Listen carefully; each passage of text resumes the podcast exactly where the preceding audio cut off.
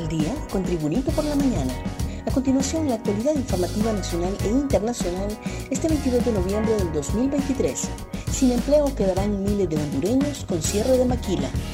Miles de hondureños están en busca de una oportunidad de trabajo y ahora otras 2.000 personas se quedarán sin el sustento para sus hogares, ya que en febrero de 2024 otra maquila que operaba por la empresa Fibaro, ubicada en Sid Búfalo, Nueva Cortés, cerrará operaciones. La compañía, con 30 años de trayectoria en la industria textil en el norte del país, ha anunciado su cierre lo anterior debido a una significativa disminución en las ventas internacionales, trasladando su capital a otro país. Prisión preventiva para exministra de Finanzas. El juez del juzgado penal en materia de criminalidad organizada y corrupción Marco Vallecillo, en su resolución de audiencia inicial, dictó auto de formal procesamiento con prisión preventiva a la exsecretaria de Finanzas, Rocío Isabel Tábora, por el delito de fraude a título de cooperador necesario. De igual forma, cumplirá la medida interpuesta y en mención en la Penitenciaría Nacional Femenina de Adaptación Social en Támara. La encausada fue llevada el lunes a audiencia inicial, se bajó del vehículo penitenciario a bordo de una silla de ruedas. Incautan casa y 16 cuentas bancarias a Tony Hernández. La Fiscalía Especial contra el Crimen Organizado, en equipo con la Dirección de Lucha contra el Narcotráfico, logró un fallo de privación definitiva de dominio sobre los bienes que en diciembre de 2018 le fueron incautados al exdiputado Juan Antonio Hernández Alvarado.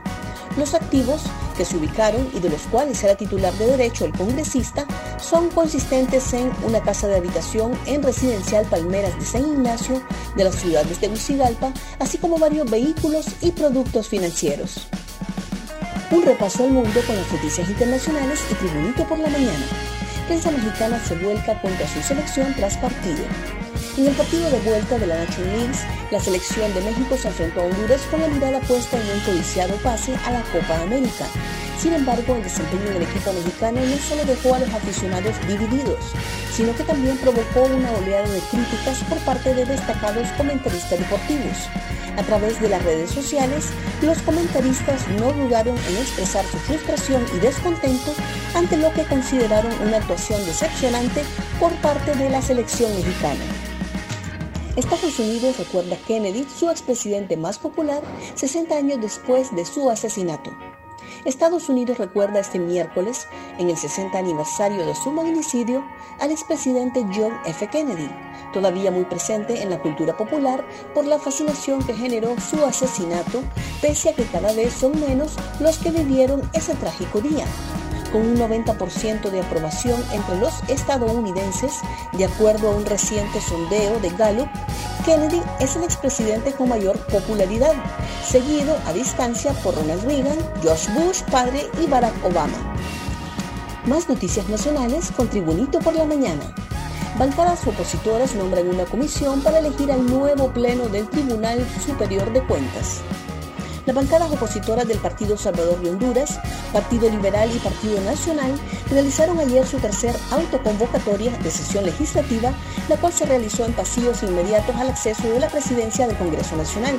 La directiva que presidió la tercera autoconvocatoria, de nueva cuenta, la diputada del Partido Salvador de Honduras, Iroska Elvir, fungió como presidente en funciones y los diputados Suyapa Figueroa y Marlon Lara como secretarios.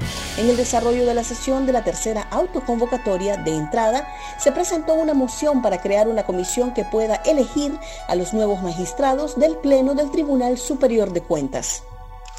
México a la Copa América con ayuda arbitral. En un partido para el olvido por el tema arbitral, Honduras no pudo visar su pasaje a la Copa América al perder en tiempo normal 2 a 0 ante México y 4 por 2 en definición de penaltis en una discutida actuación arbitral del salvadoreño Iván Bartón. El juez primero dio tiempo agregado exagerado y allí empataron los aztecas la serie y la definición de penaltis repitió dos veces los errados por César el chino Huerta, dejando dudas de su accionar como referee e incluso mostró dos amarillas al portero hondureño Edric Mengíbar y no lo expulsó del juego. Gracias por tu atención. Tribunito por la Mañana te invita a estar atento a su próximo boletín informativo.